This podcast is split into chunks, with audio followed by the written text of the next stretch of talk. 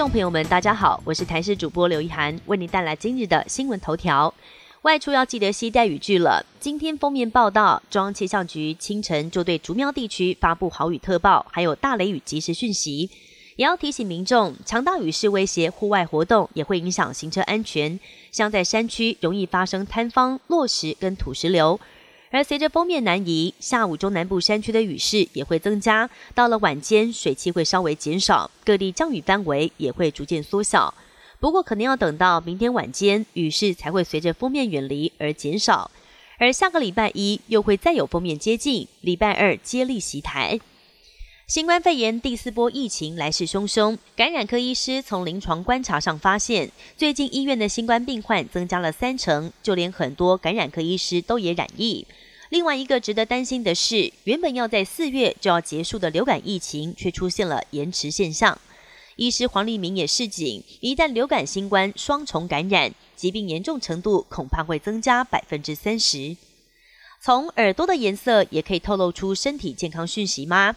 中医师陈小轩指出，体质虚寒、容易怕冷跟过敏的人，耳朵的颜色会呈现偏白色，而这类人可能容易感冒。另外，呈现发红灼热，代表身体可能是在发炎。那么，要是呈现黑青色或者是黄色，恐怕代表肾脏或肝脏出了问题。七大工业国集团领袖高峰会十九号正式登场。前一天，美国总统拜登一抵达日本，就跟日本首相岸田文雄举办了双边会谈，可见对美日关系的重视。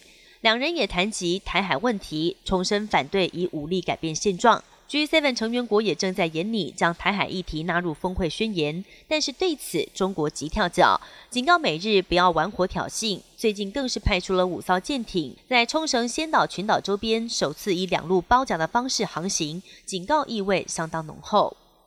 网坛红土之王纳达尔抛出了震撼弹，表示因为伤势问题，今年将首度缺席法网，而且明年还可能是他最后一个赛季。纳达尔坦言，到现在仍然无法进行高强度的训练，也不确定何时才可以回到球场上。他现阶段就是专心养伤，希望可以赶上明年的巴黎奥运。全球最知名的沉船铁达尼号，自从一九一二年疑似撞上冰山沉没之后，到现在仍然静静地躺在大西洋深处。而如今，透过高科技扫描技术，科学家绘制出完整的 3D 沉船影像，有望协助厘清111年前船难发生的原因。以上新闻由台视新闻编辑播报，感谢您的收听。更多新闻内容，请锁定台视各界新闻以及台视新闻 YouTube 频道。